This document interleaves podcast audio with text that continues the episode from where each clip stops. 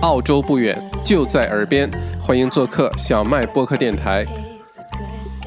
OK，今天是二零二零年的九月二十三号，星期三。截止到今天晚上呢，维州一共新增了十五例的确诊啊，有五例死亡病例。那十四日平均的这个增长平均值现在已经降到了二十九点四，这绝对是个振奋人心的好消息哈。那维州的州长呢也正式确确认呢，九月二十八号就被这个星期天解禁范围将会比呃原计划要扩大。那具体的措施呢，现在拒绝透露啊，到时候他再说啊。但这个其实咱们也可以想象得出来哈。呃，一方面呢，二十九点四这个数据很重要。呃，之前按照那个超级计算机，呃，就是新英格兰大学和墨尔本大学联合用超级计算机花了二十四个小时跑出来的数据模型呢，是九月二十八号之前我们能够控制在三十到五十例以内的平均值，就就算非常好了。那没想到的呢，就是提前了好几天，呃，降到了三十以内这平均值，说明这段时间控制很好。而且这个平均值的降低呢，并不是以减少呃检测数量为代价的，就检测数量保持的非常这个一致啊。原来每天多少人去检测，现在也差不多啊，略略有减少，但这是正常的。在这个基础上，平均值大幅度下跌，这个是非常鼓舞人心的。而且今天这十五例病例里呢，有四例来自于养老院啊，现在养老院还是一个比较。嗯，就是还没有控制的非常的好，因为昨天不是二十八例嘛？昨天我看了一下呢，二十八例大部分都来自于养老院啊，而且是非常分散，很多没听过名字的，很多原来没有过病例的养老院也出现了一些新的确诊，这个是值得我们现在关注的啊。希望就是有呃虚惊一场，啊，目前来说整体维州越来越好，呃，二十八号呢是一个重要的转折点，就咱们的四级封城啊。这个澳洲历史上嘛，除了二战的时候吧，现在四级封城都是很多人第一次经历。第一次经历完二十八号，我们就算是经历过一个澳洲的历史事件了哈！恭喜大家，我们一起经历了这么有意思的一个事情。二十八号之后，我们回到了所谓的三级封城，但是按照原来路线图呢，像什么理发店呀，像这些都只能等到二十月二十六号才能进一步解封。目前来看，很多的商业有可能会提前允许开门，只不过是多一些限制而已哈。嗯。不过具体的政策，咱们等到十月，呃呃，等到九月二十八号这个星期天就会出来。出来之后呢，会详细为大家解读哈。呃，是星期天临时加一场，呃，还是说咱们下个星期一晚上直播？因为星期天是我们的股票投资课的进阶课哈，会上一天的课。所以那天看情况，反正下周一晚上八点肯定是有直播的啊。嗯，如果那这个本周日的几呃这个州长的发言呃变动特别多啊，好消息特别多，那咱们就临时加一场。OK，再看下一个，维州州长呢，现在呃拟定的推行一项新的法律啊，是允许政府呃经过授权的官员维护维州的禁令，他们将被呃授权的逮捕和拘留违反禁令的维州人啊，这听上去挺吓人的哈，但其实没关系，这种就很像是你在火车上被查票了，在电车上被人查票了，这些被查票就查你票的人，其实都是被授予了一些特殊权利的，不然的话他都没有。任何的权利要求你给他看看证件呀，给你开张罚单都没有这个权利啊。这个因为之前咱们在直播的当中有讲过，就按照澳洲的这个执法的逻辑呢，他必须先给先定个法律，然后有法可依了之后呢，他才能去执法啊。呃，这也说明呢，现在靠光靠维州的警察也好啊，光靠是。呃，这个相关的这些部门执法力度可能是有限的啊，就可以覆及覆覆盖的面儿是很有限的，所以我觉得可以理解啊。这个项肯定是很多人骂，这是肯定的。出出个什么，出个什么东西都会有人骂的。不过我觉得这个做法是有道理的哈。这是维州啊，都基本都是好新闻啊。再看看新州，新州呢现在这个二十四小时呢新增了六例。呃，但六例呢，全都是酒店的隔离者啊，这个海外输入的就没有呃本地的传播。新州已经连续两天没有任何的本地社区传染了，所以这是个好消息。今天午夜起呢，南澳将对新州开放边境啊，新州居民呢到南澳不需要再隔离十四天啊，整个新州去南澳直接可以旅行了。所以对于悉尼的朋友来说，现在如果想旅行的话，昆州一会儿咱们说哈，但是南澳会是一个目的地，大家可以去南澳了。不知道悉尼的朋友越想有没有这个冲动啊？如果维州说，南澳突然开放了，相信好多人马上开车就是蓝湖、大洋路，呃，然后跑去那个库纳湾啊，那些什么酒庄开始喝酒，住一个周末，百分之百的，因为现在大家太想出去玩了哈。不过，虽然现在这个呃南澳对新州解封了，但是主要去的途径呢还是靠公路，就开车去。开车去的话呢，如果大家可以研究一下这澳洲的地图哈，如果从新州想去南澳的话，如果是走正常的高速公路，不是荒郊野外那种呃那个越野的路的话。这条路呢，其实是路过维州的，就它要穿过维州，到时候这个怎么可行，会是个很有意思的事儿。呃，如果你是新州的车牌，如果穿过维州，从新州去了南澳，也许就能入境，呃，不会被拦下来检查。但如果你是维州的车牌，但你是从新州开过去，有可能你就进不了南澳。这具体的到时候看怎么操作哈。不过这是也是个好消息。呃，再看一下昆州。昆士兰呢，今天又没有新增的确诊，点个赞，好吧？呃，这个并将重新开放对新州部分地区的边境，就昆州和新州是挨着的，一南一北。呃，接这个边境呢，很多的这个小镇啊，尤其像非常著名的像 Byron Bay，Byron Bay 是澳洲著名的度假的一个区哈，像那个很多澳洲的明星，像那个演雷神的那哥们儿，长得像徐锦江一样哈，他就。住在 Byron Bay 啊，Byron Bay 就特别适合度假，天天冲浪啊。那儿当地没什么商业，我还研究了一下那儿的房产市场，就觉得住在那儿应该能挺挺挺好吧。但是没什么商业，呃，很主要是以度假的这个呃旅游业为主。那像昆州现在从十月一号起呢。呃，部分新州地区，尤其是靠近昆州边境的这些新州的呃地区呢，啊，就可以来回来回来回走了哈，来回散逛了。呃，包括 Byron Bay、呃 Ballina 这些区。同时呢，南澳边境也将从本周四开始对新州开放啊。刚才提到的这个，所以在悉尼的朋友还是比较幸福的啊，就很快就可以去南澳了，很快就可以去昆州了啊。当然是靠近边境的几个区哈。这样看的话呢，其实维州。能就是墨尔本的朋友们想去南澳和昆州，呃，不会等到像圣诞节那么久。按照现在这个看法，呃，一方面呢是现在维州控制的非常的好，比原来原计划呢，呃，进展的更顺利。另外一个呢。各方面在施加压力啊，就是包括联邦政府级别都在施加压力，让各个州边境赶紧开放，啊，包括这个之前我们说投资这个领域，很多基呃基金的这个经理啊，很多的像银行、银行业、很商业协会代表都在 push，争取让各个州的边境赶紧打开，包括 Qantas 像这种澳航，不然的话失业人太多，而且现在在澳洲境内，说实话，没有什么特别的理由说要。继续封禁，因为控制都很好啊，这更多是其他人为政治因素啊。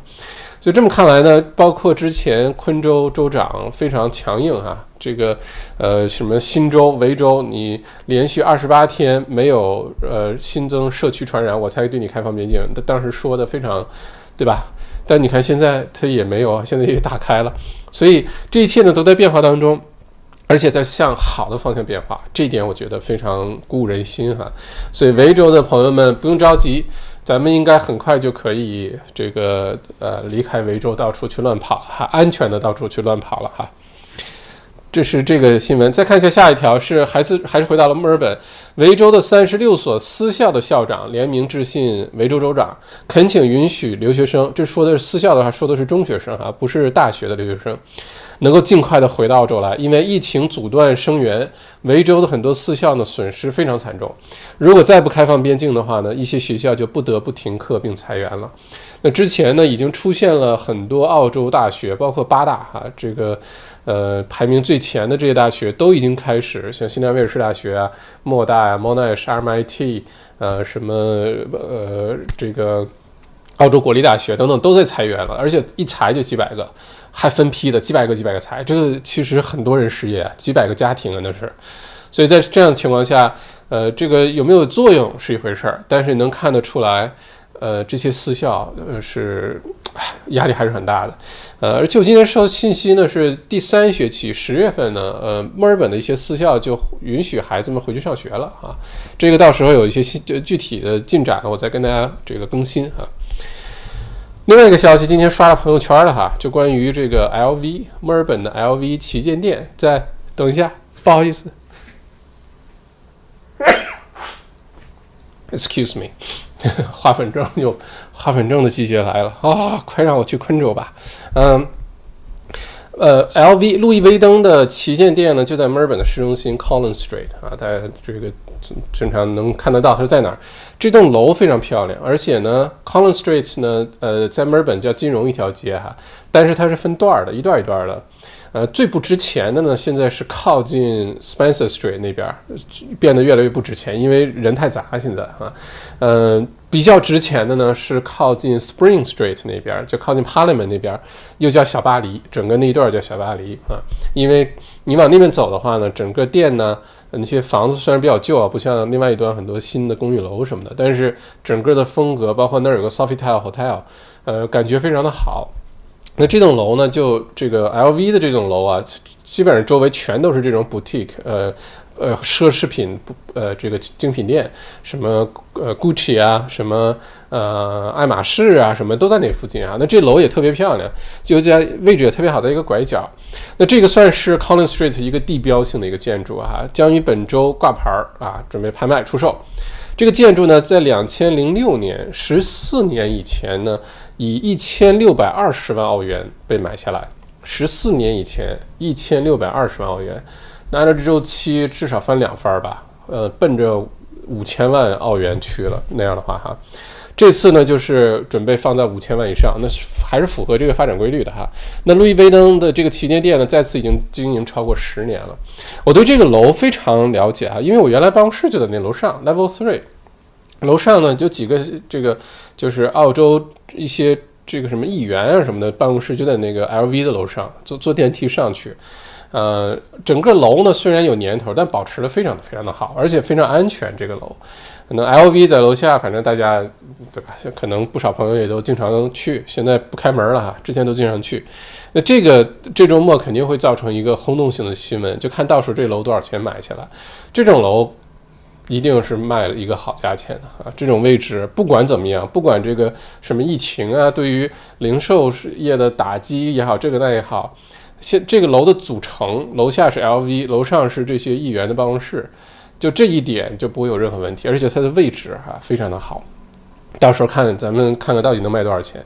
我觉得五千万的这个奔着六千万去，甚至可能会是一个惊喜价哈啊，很有可能是惊喜价。再看下一个，今天呢，呃，澳洲新闻媒体呢，主要在讨论的是澳洲国家宽带网 NBN 啊，National Broadband Network 将耗资三十五亿澳元呢进行进一步的升级，呃，在到二零二三年还有三不到三年时间啊，将有两百万户的澳洲家庭可以申请到光纤到户的互联网，这项重大的基础设施投资将在未来两年内创造多达二十五万二十五万个工工作岗位，嗯。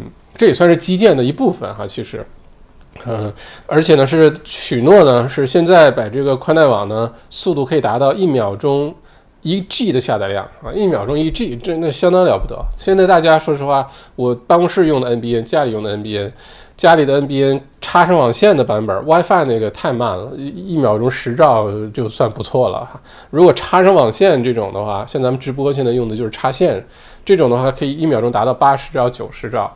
办公室的呃可以达到差不多一百兆、一百一十兆这个下载速度，呃，那如果是按照这个速度能提高十倍以上的话，那可想而知啊，将来大家直播也好，干嘛也好，那就特别快啊，都可以是四 K 直接直播了，嗯，到时候可能是每个月一百五十澳元的月费啊，但是这件事情呢，今天主要引起了很多的这个呃这个口水架。啊，这因为最早这个提出的是自由党，现在工党呢就骂，就说自由党提出这推出这个绝对是浪费纳税人的钱，是这个策决策的特别失败的这么一个举动哈，啊，因为三年的时间呢，呃，可以发生的事情很多，可以发生事情很多的话呢，到时候是不是还需要用这些基础设施，花这么多的钱？也确实是啊，你说万一马斯克那星链弄得特好，一下子比你又便宜，速度比你快，覆盖面又广，还不用三年时间，人家可能一年就干就做到了，那你说怎么办啊？因为之前有一个像这种技术发展的案例非常非常的多哈，你像呃之前我在上课的时候给大家讲过这个例子，不知道有没有人记得哈？呃，很久以前了，就是这种做事的方法，尤其是技术进步的速度是超过我们想象的。那最早呢，摩托罗拉就想绘制一个世界地图，就大家现在用的这个呃 GPS 啊什么的，你得有卫星知道这些街区、每个国家、每个城市这些街道的名字是怎么走的，对吧？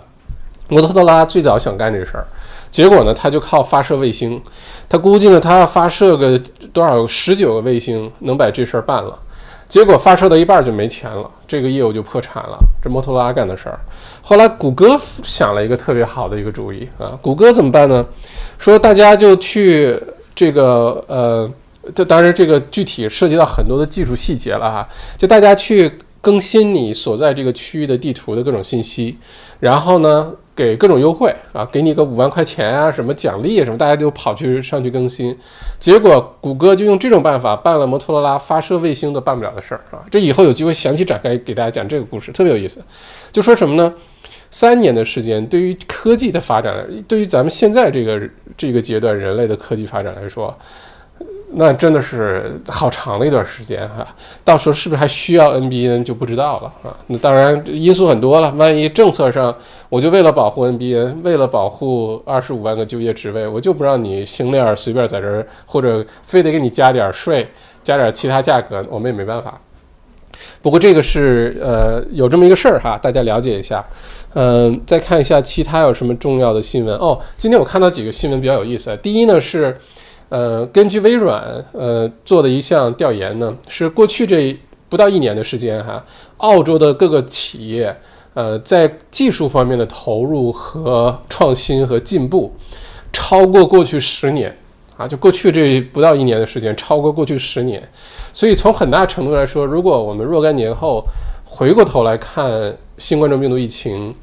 有可能跟现在的感受是完全不一样的啊！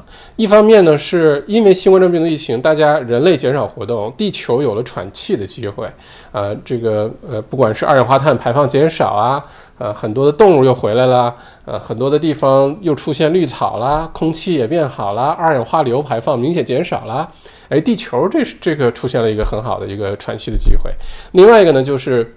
由于新冠状病毒疫情呢，促进了人类在科技方面，尤其是远程办公、教育、我们协作的方式、沟通的方式，对于健康的认知的提高。相信疫情之后，大家你再跟谁说话都不会离特别近，呃，都会下意识的保持个距离，而且呢，可能更注意洗手啊。大家都普及一下知识，知道哦，原来洗手这么重要，能洗洗这个两遍生日歌就能洗掉。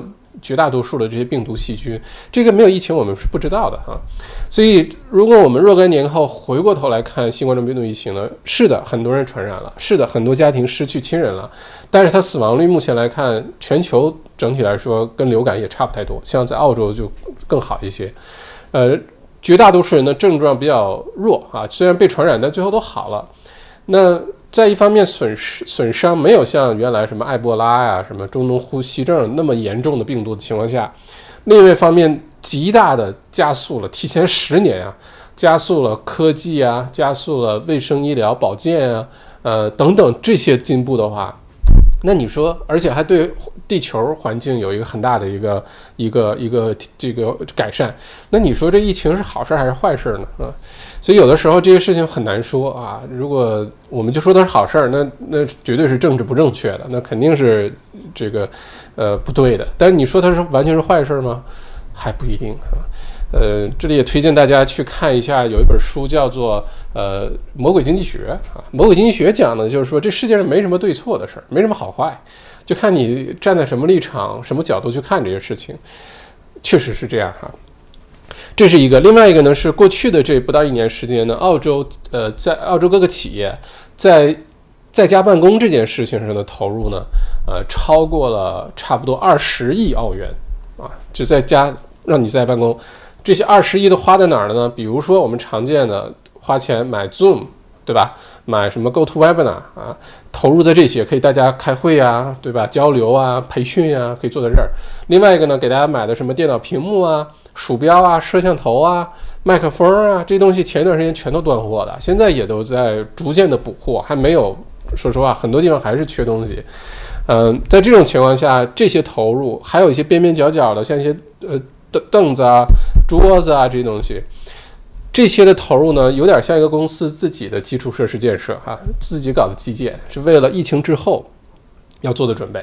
那疫情之后呢，之前咱们这个直播也分享过，即使是疫情结束了，就彻底结束了，很安全了啊，疫苗也有了，这病毒我们也搞得定了，不管是彻底消除还是变成流感长期共存，但是我们能控制住了。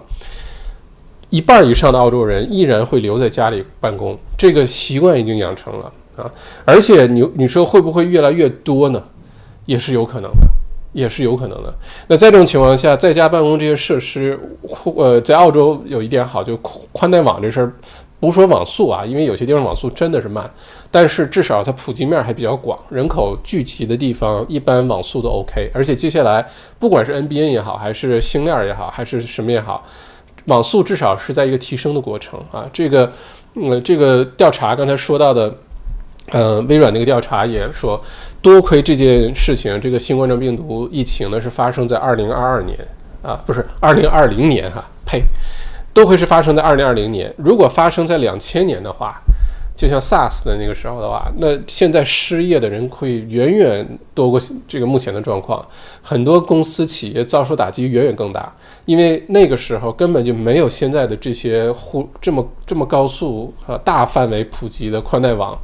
呃，一些什么远程办公啊？那两千零一年，大家两千零一年、零二年的时候，大家记不记得用的是什么？那时候他们用的是 MSN Messenger，用的是 QQ 啊。那个时候是没有微信的啊。微信是哪年？两千一两？哎，大家可以帮我查一下吗？微信好像是两千一零年出的吧？Facebook 好像是两千零五年出的。所以在两千年初 SARS 的时候，我们所有现在这些用的什么沟通信息方式啊，看到哪儿疫情增长啊，看到哪儿有出问题呀，那个时候我们是没有的。我们那时候只有 QQ、MSN、Messenger，现在都已经哪不知道哪儿去了哈。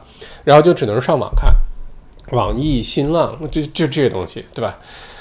所以说，哎呀，这个很多东西真的很难说，有些事情发生，嗯。OK，这个话题反正放在这儿哈，大家知道我的意思就好了哈。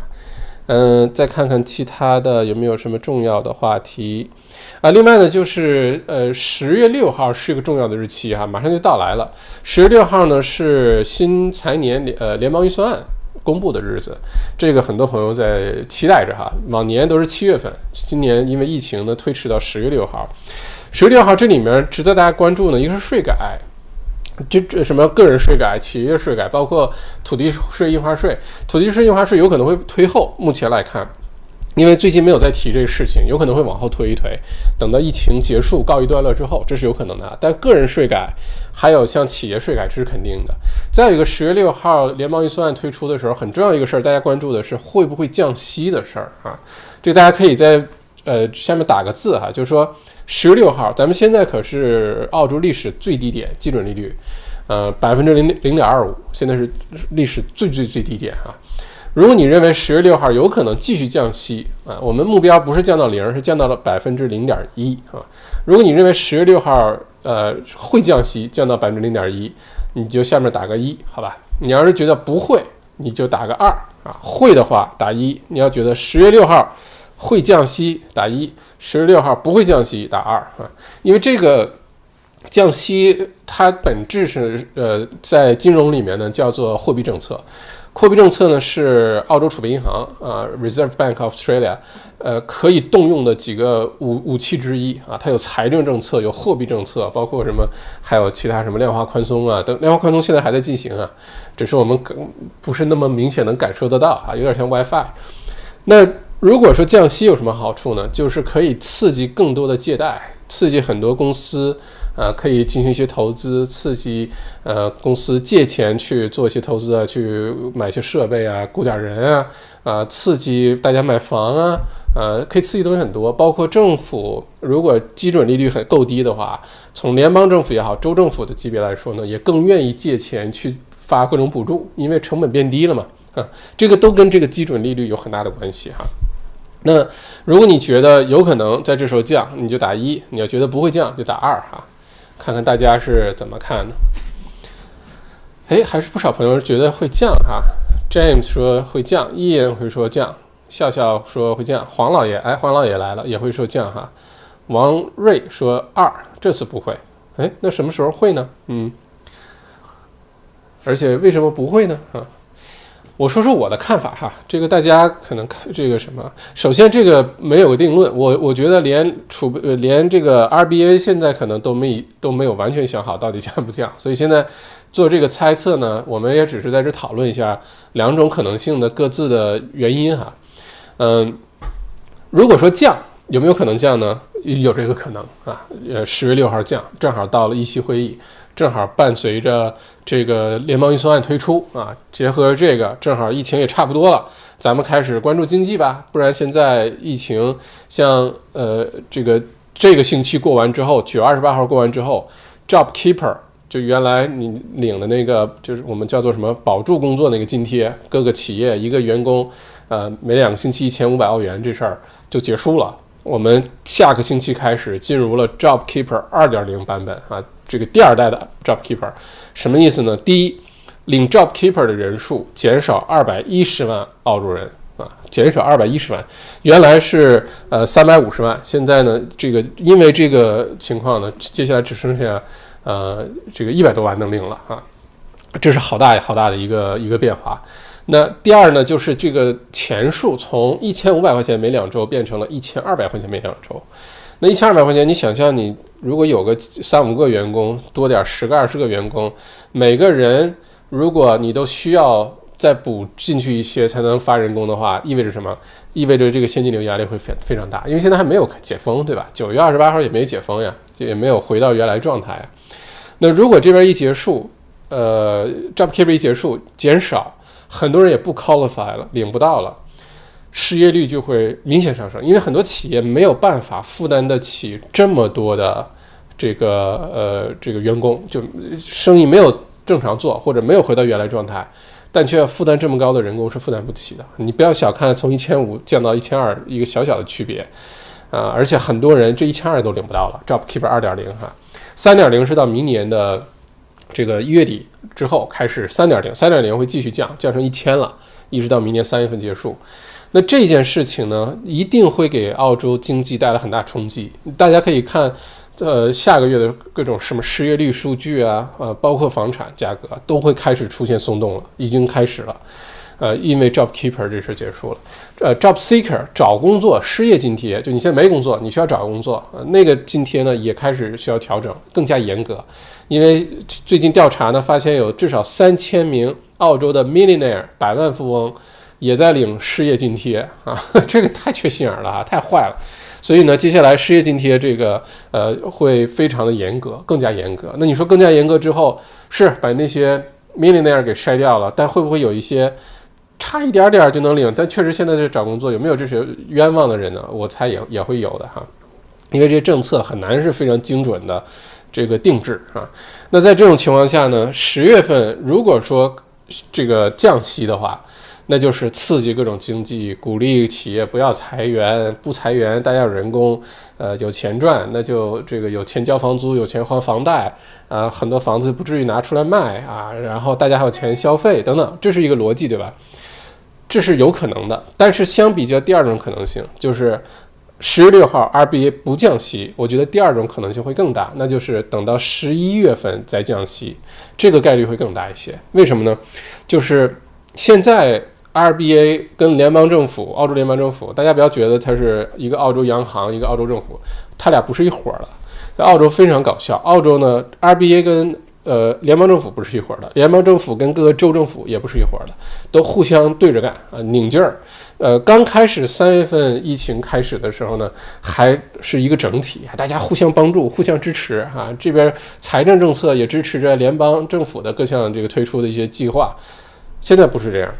现在呢，开始互相互怼啊！联邦政府呢怼 RBA，就是说这个做的远远不够，跟澳洲、跟世界其他的央行比，RBA 做的远远不够啊！对经济的刺激帮助啊，这个差远了，是吧？各种这个互怼，RBA 呢是很有可能先看一下，因为这个议息会议是每个月的星期二啊，那一天每个月的第一个星期二，呃，是议息会议，RBA 在悉尼那个楼里开会，然后决定怎么办，对吧？这个正好呢，十月六号那些联邦预算案推出，RBA 很有可能会先看联邦预算案，然后在一个月的调整，根据十月份的失业率，根据十月份各项的经济数据，再推出它的是不是要进一步降息刺激经济，这个概率会非常的大啊。同一天推出。万一联邦预算案推出一大堆这个经济刺激政策，然后呢，没有，因为十月六号有可能会推出一个不是 JobKeeper 二点零，是一个新版本的一个收入补贴。如果这个咱们屏幕前有很多是自己经商，你要发人工给别人的这个老板们哈，呃，如果你非常担心接下来你企业的现金流什么的，也不用担心那些还没发生的事儿。为什么？十月六号联邦预算案很有可能会推出一些新的。给企业的一些发人工的补助啊，它可能不叫 Job Keeper，或者是在 Job Keeper 基础上又有一些新的动作。因为大家知道，现在我们的 Job Keeper 的路线图啊，就是呃到九月二十八号，呃 Job Keeper 一点零结束，二点零开始，然后到明年一月份，然后三点零开始。现在定的这个路线图，包括金额啊，包括这些 Qualify 的一些呃规规规呃要求。定的时候是六月份定的，那个时候我们假设是澳洲疫情六七月份就结束了，就就没有第二轮的事儿，没有维州四级封城的事儿，对吧？那如果现在按照那个时候的规则来，但后来实实在在的发生了比之前，呃，摩尔维州在上半年也没有四级封城啊，没有这么严重的四级封城，所以一定在联邦预算案期间会推出一些更好的一些政策，所以。老板们不用睡不着觉哈，这个也不用着急裁员啊，不用着急找你的员工谈话，先等十月六号联邦预算案出了啊，也许会有一些呃惊喜也说不定。那同时呢，RBA 也会这么想，RBA 也是我看看你推出什么，万一我这边一着急降到了百分之零点一，你那边。这个呃，这个政策又特别好，因为降息这事要极其的谨慎。听上去好处很多，一降息，哎呀，呃，钱的代价，呃，这个成本变低了，那大家都借钱呗，借钱了消费呗，借钱了买车啊，买东西、投资、买股票，对吧？这都可以了。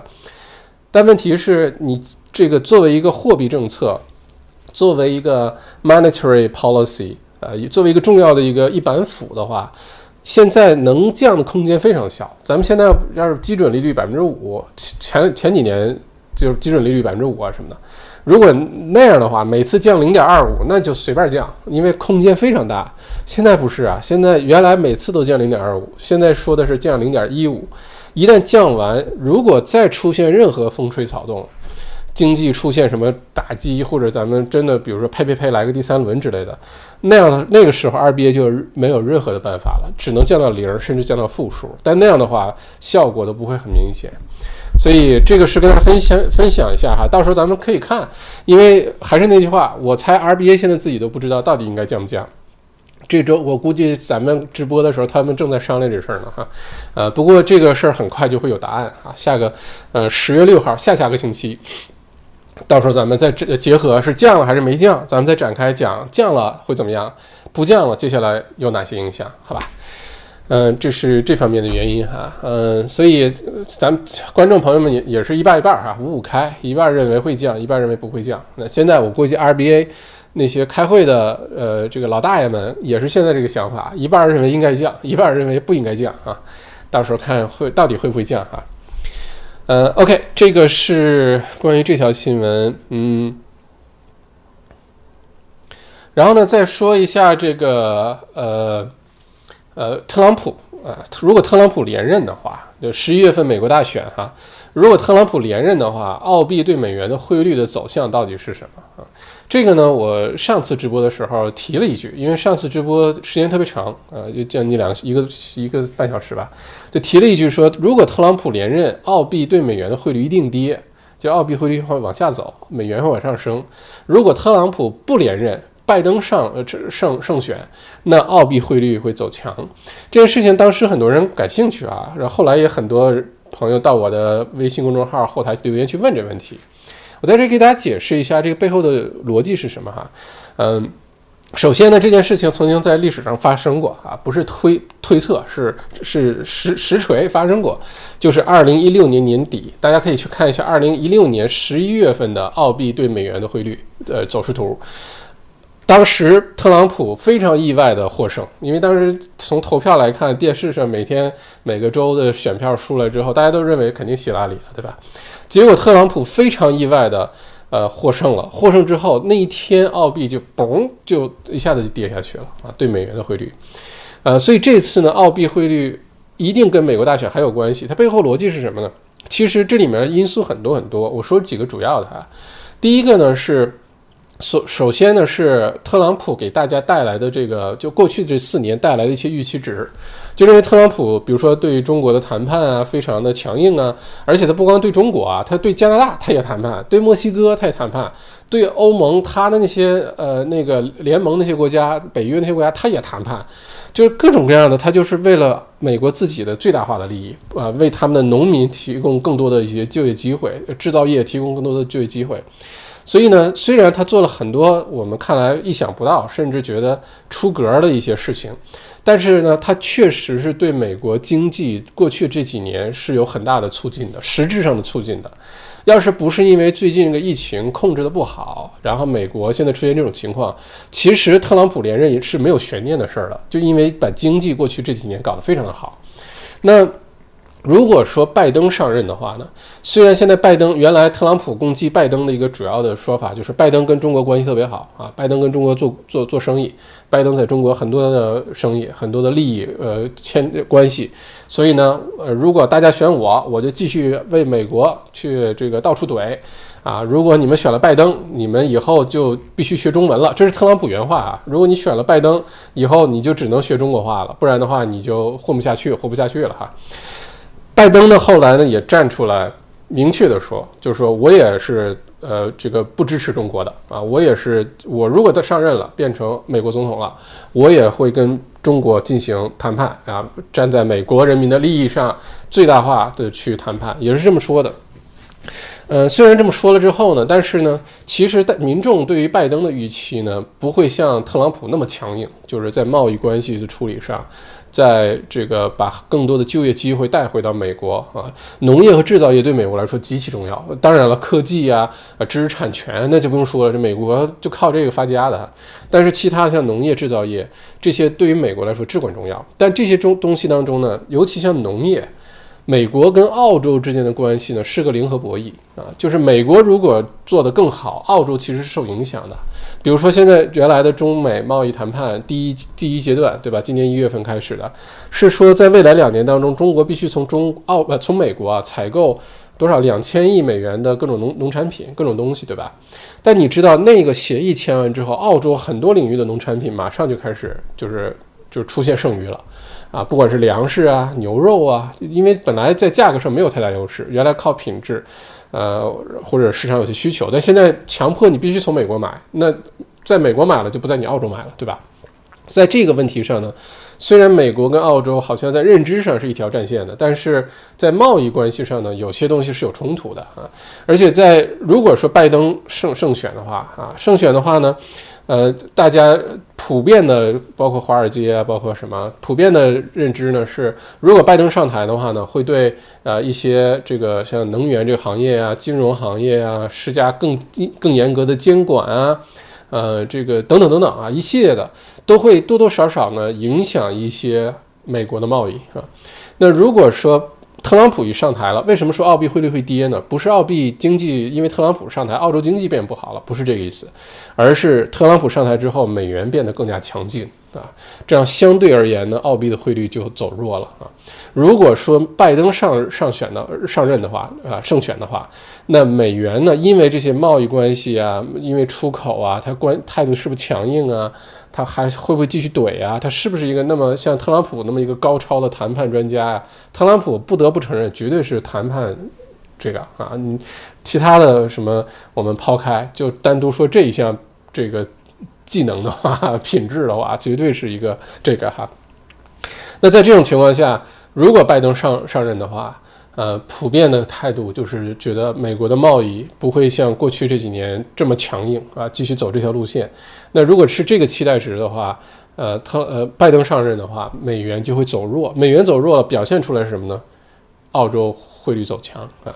所以这个事儿大家可以等着看。十一月份，十一月份这个美国大选就出来了，大选一出来，结果一旦出结果了，大家就有期待。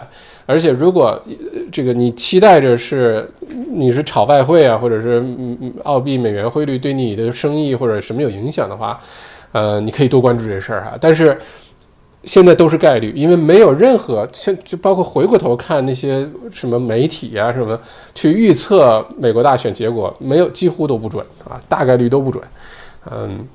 很难说到底会怎么样，但是你要问我呢，我个人的猜测完全是猜测啊。我认为特朗普上任连任的可能性非常大啊。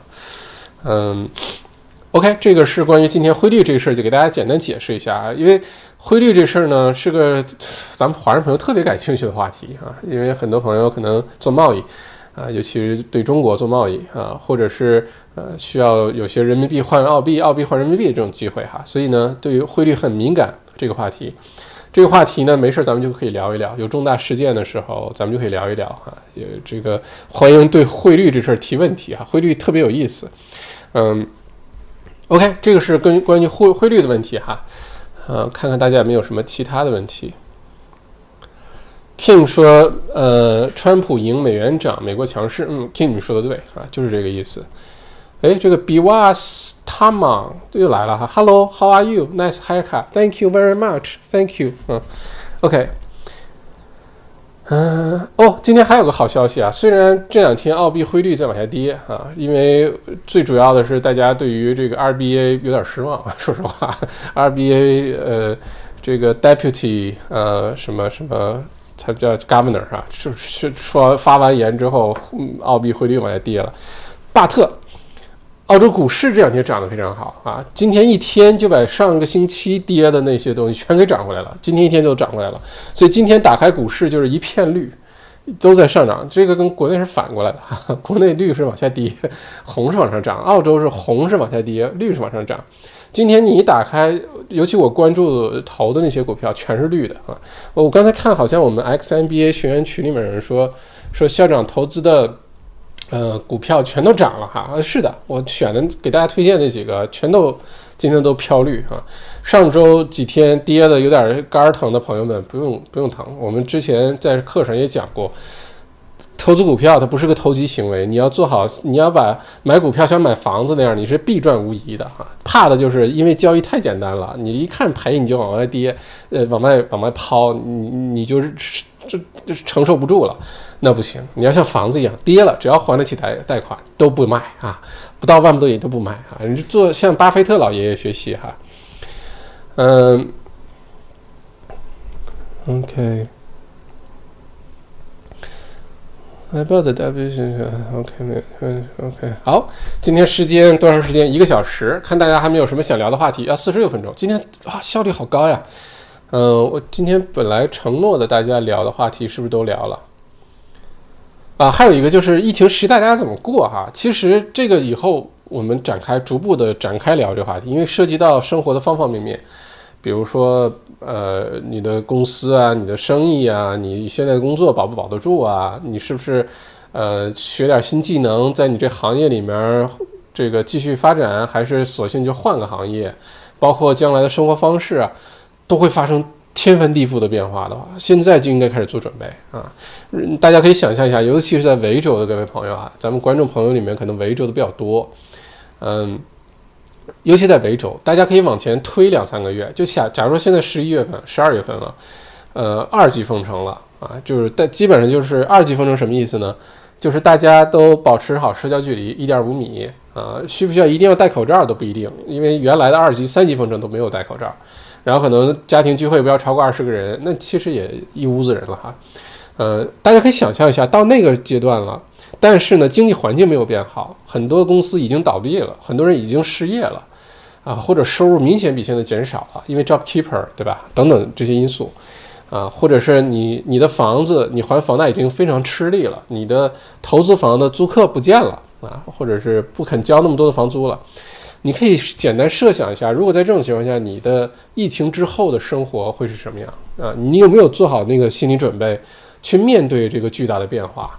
并不是说哪天的疫情病病例数减少，呃，好消息大家开心了，然后呢，这个世界很快就回到原来的状态了。呃，我们又可以呃这个吃喝玩乐了哈，公司生意业绩大涨，我们又开始这不是的，这个过程下降恢复的过程可能需要一两年甚至两三年的时间。那下一步，尤其二零二一年，你要怎么过？现在就要开始想这问题，呃，你一定要现在就开始想，而且呢，不是说吓唬自己哈，不用那些没有发生的事情让自己担忧，这个咱们一直秉持这个观点，但是呢，你必须把一些。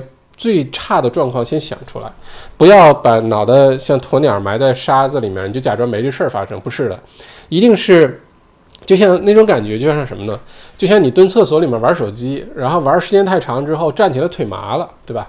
腿麻了之后呢，你越是不想麻，越是觉得你想躺下坐下，这个麻的感觉越越慢恢复。你越是这时候咬着牙多走两步，走两步啊，腿麻了走两步。你会发现，这个血液循环好了之后，马上就感感觉就会过去。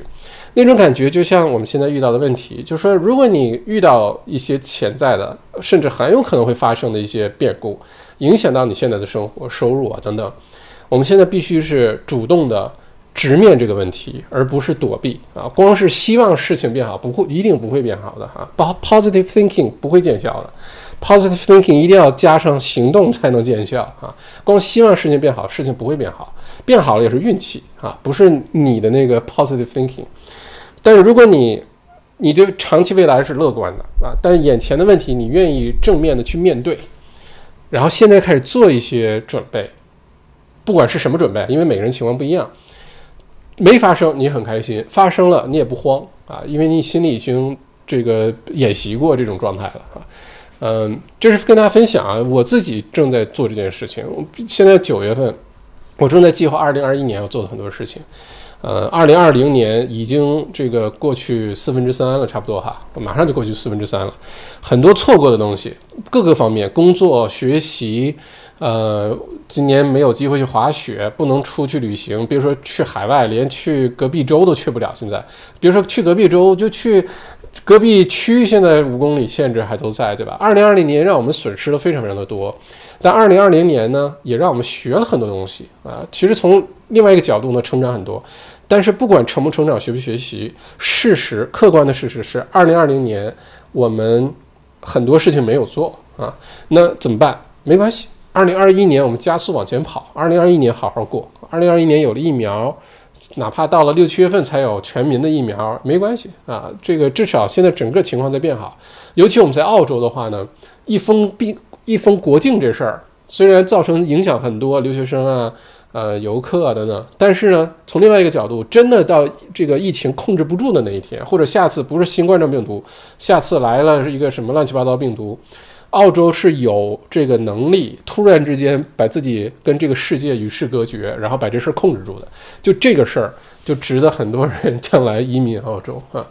嗯，如果在这种想法下呢，二零二一年就是我们加速成长的一年，所以我对于二零二一年的期待很高。今年想做的没做成的事儿，二零二一年把它要都赶上，都做好啊。嗯。工作啊，学习啊，各方面，我今天这个心情特别好哈，因为二零二一年我现在已经录取了，呃，这个哈佛商学院，呃，这个一个一个管理课程，是我一直想上，今年本来想去上的，想去波士顿上的，但是完全去不了。美国，说实话让我去我也不敢去，现在这状态。但是呢，已经入学明年的了，明年入学之后呢，把这个课程上完，这个上完我我就觉得。哎我我我觉得人生又往前迈一步，这个对我的意义非常的大，因为是读完 MBA 之后又一个非常重要的一个里程碑，在学习上，在商商学的学习上，嗯。并且这次很不一样的就是上次提到这个呃哈佛商学院，咱们成立一个学习小组啊，我去学，然后回来我给大家用中文讲解，结合澳洲的情况，结合澳洲的案例，然后分章节、分模块的给大家去讲解，成立一个学习小组。我突然觉得自己很不孤独啊，不是一个人在战斗，而且觉得自己做这件事情呢就更有意义了。原来学呢。就觉得是为了提高自己，觉得自己往前走啊，又能进一步，或者是怎么怎么样，没有那种使命感。我发自内心的说这事儿哈。现在学就突然觉得很有使命感，因为觉得如果把这件事情能够让更多的，尤其是小微企业、华人的小微企业受益的话，有的时候真的就是一句话的事儿，一个概念的事儿，你的生意都会变得不太一样，你管理团队的不太一样，你看财报都不太一样。有的时候就这么一一个一个点的事儿，原来我从来没有往这方向上想过，但这两天开始很深入往这方面思考，就觉得这件事特别有意义。所以，我对明年的这个哈佛商学院的学习小组这事儿，无比的兴奋和激动啊，无比的兴奋和激动。不过这事儿等，呃，我再琢磨琢磨，怎么我们全澳洲范围都协调起来哈，不光是墨尔本，包括悉尼，包括昆州，包括南澳，咱们当然了，还有什么他们西澳啊、塔州啊，也都算在内哈。怎么把这个事儿办得特别好，让很多很多的人受益？不管你想创业也好，你想管理一个团队也好，还是你就是自己在管理公司哈，在经营公司，我觉得这件事情，哎，特别特别开心啊，特别开心哈。呃，希望大家对二零二一年也有一个计划，嗯，把不好的情况提前准备一下，把好的情况好好憧憬一下。你的目标是什么？现在都可以定一下，而现在可以开始行动起来哈，嗯。有机会咱们也可以分享分享，在这个群里面聊一聊这些事儿哈。哦，又这么多朋友留言了是吧？呃，Michael 王说房价校长房价你怎么看？别的州都开始涨了，预期不变吗？还是十二月份最佳时期吗？别的州没有涨啊，你你可千万要用数据说话，不要看朋友圈啊，Michael 王啊这个同学，别这州这房价下跌的那个最最最最大的那个压力还没开始呢。要等到 job keeper 结束，job seeker 严格，呃，这个银行的 mortgage holiday 结束，那个时候房价才会出现明显的下滑。现在也在下滑当中，至少下滑到明年年中啊，不是说今年十二月份的事儿，是明年年中。所以你要是说最黄金的时间，当然这个也有例外，哪个某个区、某个街道、某个房子可能会反而不降还是涨哈，这是很有可能的。但是整体来说，澳洲这几个主要城市，悉尼、墨尔本、布里斯班、黄金海岸都包括在内。真的下降的最高峰应该在明年二一二月份，这个二三月份的时候会更加明显。所以现在房子并没有涨啊，不不要看呃，这个几个朋友圈的新闻啊，说什么谁转发个什么图啊，你就觉得房子涨了，没有这事儿。咱们上次直播有详细讲过这个这个怎么解读数据的事儿哈，你可以回去看一下，就上次的直播，呃，星期一二十一号，九月二十一号的直播。嗯，Frank 说，真的是每次都有人坚定不移的点配。嗯，是的，It's OK。有的人比较记仇，可能是之前我说了哪句，触动了他的脆弱的心灵。It's OK，It's OK。呵呵天命小草校长分析一下周末会有什么放开的政策？五公里能否开放？五公里开放的可能性非常小。嗯，除非是个别区啊，比如说呃，不说 Regional Victoria，本来就 Regional Victoria 本来就没什么事儿。但是有些连续多少天零增长的区周边的，就是这个大维州外面这些区，有可能会提前的解开五公里。但是 Metro Melbourne 靠近 CBD 的这附近，呃，二十公里、三十公里这范围内，大家不要抱太高的期待哈。五公里的这事儿哈。呃，我觉得可能是有些行业会提前解封，呃，这个，呃，这个意义比较大啊。五公里这事儿呢，意义你说有吗？也有，因为五公里一封起来，包括很多原来去 Victor Market 买菜的人也不去了，呃，很多愿意去其他地方打包打包个好吃的也不去了，对吧？CBD 就变成死城了，因为很多人不进城，五公里超过五公里了。但是这个意义呢，不如让很多行业先开门啊。你这各个 suburb 那个区里面理发店开门了，你信不信？马上他生意爆满，很多人都会去去排这个去理发啊等等。我觉得所谓的比预期的解封更好一些呢，一个是之前定的时间点可能会往前往前提前一些，不用等到十月底十一月底。另外一个呢，就是个别行业会允许提前的开开始开放，呃，当然有些条件限制。但是 Metro Melbourne CBD 附近这附近，你说。九月二十八号解除五公里，我觉得这事儿不会的啊。嗯，是的，我更在乎大家点赞哈。米莉说能去隔壁区的好激动。嗯，Alex 说特朗普汇率分析的真好啊，这这个 Alex 说特朗普汇率分析的真好啊。OK。Dennis 说：“校长，呃，再次封城的可能性有多大呢？直觉一下，呃，再次封城，你说墨尔本嘛？我觉得没有可能啊，而且别说这么绝对，这个世界上没有什么没有可能的事儿，百分之九十以上是不会再再次封城了啊。呃，这个跟政府的态度，跟现在整个澳洲的局面，呃，各个方面都有很大关系。而且疫疫疫情这事儿吧，大家有没有发现？通过这么多个国，虽然这个东西特别新哈，对我们人类来说比较新。但是通过这小半年，呃，大半年的时间，各个国家的各种版本，有的是这个散逛，呃，放羊，爱咋咋地，爱谁谁去得吧。有一些呢特别严格，直接就封城封国啊，像澳洲这种，你会发现呢，这个疫情越难的时候就越难，越控制不住就越控制不住，越是病例很少的时候呢越容易，就基本上大家就不用当回事儿啊。呃，你像美国，你像印度，越。控制不住的时候，这个就越失控啊！所以你说北呃北半球下半年，呃这也不是我我说的，张文宏其他的人说的，下半年北半球尤其中国大陆包括在内，一定会出现第二轮啊疫情，而且按照上次西班牙流感呢，也是在同一年的第二轮呢，大家第一轮西班牙病毒的时候，呃西班牙流感啊，Spanish flu。第一轮结束之后，虽然死了好多人，但是大家觉得这个疫情结束了，就回到正常生活了。结果同一年又发生了第二轮，而且第二轮比第一轮更加严重，死亡的人更多啊。那有先前车之鉴，今年呢，既然大家都期待，呃，就是有有这个准备，心理准备，说年底，呃，尤其北半球进入冬季了哈。呃，这个第二轮的可能性非常的大，但是还是回到刚才咱们说的，澳洲有一个特殊技能啊，就是可以呃防御物理攻击。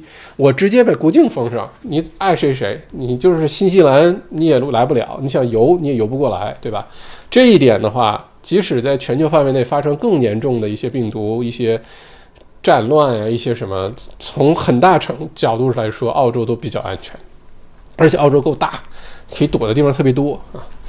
嗯，我觉得在那次呃，这个再次封城，全澳洲这些城市都算上，包括墨尔本，再次封城，像现在这种封城的概率，百分之九十以上都不会发生啊。呃，天天向上说恭喜校长，谢谢谢谢谢谢，这些事儿让我特别开心哈。呃，因为入学非常难，呵 呵非常非常的难。嗯，Crystal 说，Dennis，我们这一波还没有走去呢，走出去呢，就下一轮封城了。OK，嗯。开开开封第一件事找双配眼镜，嗯，给双瑞打轮广告哈，就在 Boxhill 啊，易光视力，呃，我的太阳镜就是带度数的太阳镜都是在他那儿配的哈，大家可以去找双莫大毕业的高材生啊，亲自为你验光，给你配个最好的眼镜啊，或者配个校长校长同款哈，那个特别好的一个牌子哈，嗯，谢谢笑笑啊，恭喜麦校长，谢谢。嗯，那那那那那，刘娜说啥时候才能从墨尔本入境啊？你说国际航班到墨尔本吗？我估计十一月份，十一月份以后哈，才有可能。呃，短期内不会有那么那么快的啊，就是国际航班到墨尔本可以落地入境啊，至少十一月份以后。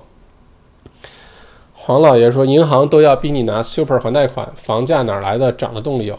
就是呀，黄老爷说的在理啊。银行各这四大银行挨着都用不同的语气说了同一件事情，啊，有的说你要提前做准备，还贷款有压力的话，现在就赶紧卖啊，呃，有的说那个你还不上了，这个你要赶紧开始琢磨用你的 super 来还啊，用你的养老金来还。虽然用的语气啊、口吻啊、说的角度不一样，但是同时说了一句一件事儿，就银行已经知道，用数据已经推导出来，有很多很多的人。是一旦 job keeper 结束也好，什么结束也好，是还不起贷款的。还不起贷款怎么办？这些房子就会流回到市场上，这么多的供给，然后银行对于批新的贷款又非常的谨慎，越来越谨慎，并没有放松。能现在有一下子拿出钱来买房子的人，其实还是少数。首次置业是一部分，房子升级的这个买家，不管是变买更大了还是买更小了，是一个部分。真的抄底买投资房的人，其实现在并没有原来那么多，就少很多。一个是钱，他买了之后担心没有租客呀，那谁交谁帮忙还贷款呀？另外一个是，如果说现在买了之后，你拿买投资房能不能拿到贷款？这个非常难。那在这种情况下，银行已经告诉你了，这么多房子到时候还不上，强行收回，要放到网上拍，放到市场上拍卖。在这种情况下，怎么可能房价上涨呢？这是不可能的呀！啊。呃，还是那句话，个别情况除外，那一定有涨的。呃，就像疫情期间，还是有很多人赚钱，变这个富富翁富婆们这个资产继续增值，对吧？但是整体的澳洲的房价的趋势一定是往下跌的，而且要跌到明年年中最早啊！这个千万不要看，不要不要看广告，要看疗效哈！你别看那些很多这个帖子也好，那个截图也好，说澳洲房价要百分之十几、二十几的往上涨。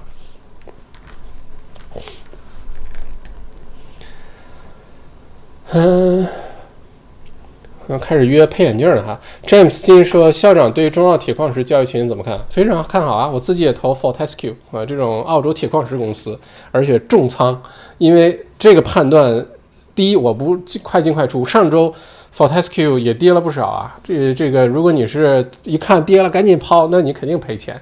你投了，我差不多是四五月份的时候买的吧。你到现在，你要是都没有抛的话，Fortescue 现在至少涨了百分之十几了，十几二十应该都快有了哈。为什么呢？之前咱们也分析过。首先，咱们看看需求端啊，一会儿再看供给端。需求端，全世界范围内，这个很多主要经济体疫情都受打击了，对吧？包括中国，包括美国，包括欧洲，包括东南亚一些国家。嗯，那当疫情结束之后。国很多国家刺激经济、迅速恢复经济的一个最简单、粗暴、有效的办法是什么呢？大搞基础设施建设啊！因为这个事情呢，短时间内能创造很多的就业，长期呢又对这个国家城市有很多好处。你想，一个城市高速公路修的也也好，呃，铁路修的也好，各种什么学校、医院建的都很好。那你就会吸引更多人来，对吧？将来整个城市运转的效率会提高，那对城市发展是非常好的一件事情。所以，基础设施建设是刺激经济最重要的一个手段。事实也看到了，呃，你看我在咱们第一次 X MBA 财富公开课是什么时候？六月份吧。我在那个课上就详细讲了为什么做这个判断。你看后来开始各国家搞基础设施建设，建各种各样的东西，对吧？那你想了，基础设施建设主要是以。呃，这个铁路啊、公路啊、桥梁啊这些为主，对吧？港口啊为主。那你想建这东西需要什么？除了需要水泥、沙子，你还需要钢筋吧？需要金属吧？铁吧？哪来？铁矿石啊？那这是需求端啊。中国已经是大力的在做各种基础设施建设了，而且除了中国以外，还有其他国家也在做啊，包括接下来的澳洲也会。这是需求端。我们看供给端，全世界范围内谁现在此时此刻能供给上铁矿石？啊，你说澳洲啊，还有什么巴西，还有一些乱七八糟的一些国家，但是你供给端你要满足几个条件哟：第一，产量；第二，品质；第三，稳定性，能不能供得上，对吧？那你说产量，你说巴西产量也很高，那是巴西产量是很高。品质，澳洲秒杀巴西，巴西的品质不行啊。呃，然后你说稳定性，巴西现在国内我觉得都快内内内乱了哈，这个这疫情完全控制不住的情况下，有没有人去干活？就是还有多少矿工能去干活？这公司都根本就没有在开，所以这稳定性也没有。那在这种情况下，哪个国家能提供这事儿呢？哎嘿，澳洲啊，西澳又没疫情，西澳是没有什么疫情的哈，然后很稳定。然后离中国又近，你从澳洲运一船铁矿石到中国二十来天到了，你从巴西运一船过去试试看，对吧？所以综合这些考量的话呢，澳洲铁矿石供给是非常稳定的，它不太像葡萄酒、牛肉、奶粉。呃，这些东西说给你取代就给你取代了，说给你加关税就给你加关税，因为还有美国的酒啊，还有南美的酒啊，还有南非的酒啊，还有欧洲的酒啊，我为什么一定要买你澳洲的葡萄酒呢？但铁矿石不行，铁矿石一制裁，你会发现中国怎么制裁澳洲都不会拿铁矿石说事儿，因为制裁完之后没有货了，进不到货了啊，那就没有什么这个制裁的意义了哈。所以我对澳洲铁矿石出口非常看好。嗯，Michael 王说：“谢谢校长，回去看一下。的确是看朋友圈，很多 New South Wales 和 Queensland 的中介朋友分享的信息，让我误认为市场开始繁荣了啊。还是那句话，你在朋友圈里看到的新闻和信息，是朋友圈希望你看到的新闻和信息，不是真实的这个世界。一定要有一个自己的判断，好吧？”呃，如果你的所有的信息来源是以朋友圈为主的话，我的建议是你必须给自己多拓展几个信息来源，让你才能每一个可能信息来源都有点偏见，呃，都有点主观，没问题。多几个就把你调整到一个比较客观的状态了。如果你都是靠朋友圈看新闻的话，早晚出问题哈。天天向上，谢谢校长啊，不客气不客气。嗯，我也想配带度数的眼镜啊。带度数的太阳镜我觉得特别好啊，所以有的时候我经常在外面录节目啊，出去都戴太阳镜，不是为了装酷啊，是因为那个带度数，戴了能看得见东西。另外那个它我配那个牌子叫 Mori Jim 啊，那个牌子是个日本牌子吧，是吧？送，然后反正镜眼镜是 Made in Japan 哈，它的那个偏光，它那个色彩，我跟你说，你戴了之后，你再看这个世界，跟你。呃，不戴光着眼睛看这世界是不一样的，美极了，那个颜色美极了哈。我跟这个厂厂家没有任何关系哈，我就是戴了这么多年，我配的每一个太阳镜都配这个牌子的，只配这个牌子的，不管是正式点的、运动点的，都配这个牌子，就因为太好了，那个颜色太美了哈。你要是没度数、没有近视的话，也建议去配一个哈。嗯，李明轩说，校长建议什么时候入手墨尔本？东南内城区房，或者这什么时候入手墨尔本东东南内城区房？我觉得从十月份到明年的六月份之间，你选到合适的、你能买得起的、贷得下来款的，就可以出出手哈。前提是不是公寓哈。刘娜，我也想佩戴度数太阳镜。OK。可以搜那嘎瓦。校长好，会不会政府又宣布继续发放补贴，就像上次延期那样？已经发又发了一轮了哈。所以如果你在维州，尤其是 Metro Area 墨尔本的这个大大墨尔本这个范围内，呃，从这个疫情到现在，我看啊，你的公司如果领了 Job Keeper，就符合这种资这些资质的话，应该领了四万块钱了，至少领了四万块钱了。第一轮呢，一万块钱是呃联邦政府给的，那然后第二轮一万，第三轮一万，呃。都是维州政府给的，呃，你至少应该领到四万块钱了。我我的感觉，三到四万块钱吧，看你公司的情况。但是即使是这样，这个津贴补助还没结束，嗯，十月六号大家等好消息，还会再有的哈。只不过你的公司满不满足要求而已啊，但一定会有更多的经济刺激政策出来的啊。澳洲海参第一人校长剪了头发变成小男孩了啊？真的吗？谢谢东哥，谢谢东哥，变成小男孩了哦，谢谢。再剪短点儿，就变成小小男孩了哈。呃，Dennis，天天向上，你是我认识的一起打球的，上很久以前啦，打羽毛球哈，这来见找我老朋友了哈。墨尔本买房中介，呃，疫情之后首次置业价格范围内的房子会看涨，内城区域十公里范围内的可以稍微等等，主要还是看买什么价位的房子。嗯，Mini，解封后大家一起去运动吧，打羽毛球、打高尔夫、爬山。等校长组织线下聚会哦，嗯，还可以线下品酒哈。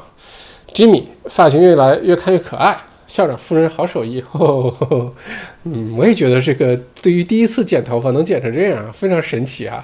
而且找了一张去年的照片对比，就是也是这么短的发型，基本上是一样的。那我还为什么要花几十块钱出去剪头发呢？真是的啊！呃，天天向上，太期待校长组织线下聚会了，咱们。之前不是墨尔本市区呃表态说鼓励各种文化活动嘛？咱们文化活动特别多哈。这个接下来呃读书会也好，还是咱们 We Tribe X M B A 啊，这个朋友们，呃到那时候可能已经有小麦圈了哈。咱们就多组织点什么文化的线下活动嘛哈，一起聊聊天，一起说说有意思的事情，大家见见面。我估计今年很多朋友，不管是我们之间还是在这个。开课的各个群里面，很多已经神交了大半年了，就没见过人。呃，突然一见面的时候，那会觉得无比的亲切哈。我就我非常期待的那一天发生啊。嗯，宾利同校长，你的直播非常有价值，要是能够配英文字幕就好了。呃，欢迎谁愿意帮忙配英文字幕的，可以来志愿者哈。靠我肯定是做不到了，这个工作量太大了哈。呃，如果有志愿者愿意来配英文字幕，那非常欢迎哈。呃，英文字幕是给谁看呢？嗯，还是你说我的普通话不好？嗯。OK，Frank 说比 Oakley 的还好吗？比 Oakley 好多了。我原来配的都是 Oakley 的，呃，包括带度数的，我配的也是 Oakley 的。原来打高尔夫球、骑自行车什么配的都是 Oakley。但是 Oakley 看上去很结实啊，你怎么扭也扭不断，镜片拿锤子砸。但是那个那个颜色、那个透光度、那个偏光的那个情况，你完全没有办法。我给你看看，给他推荐一下。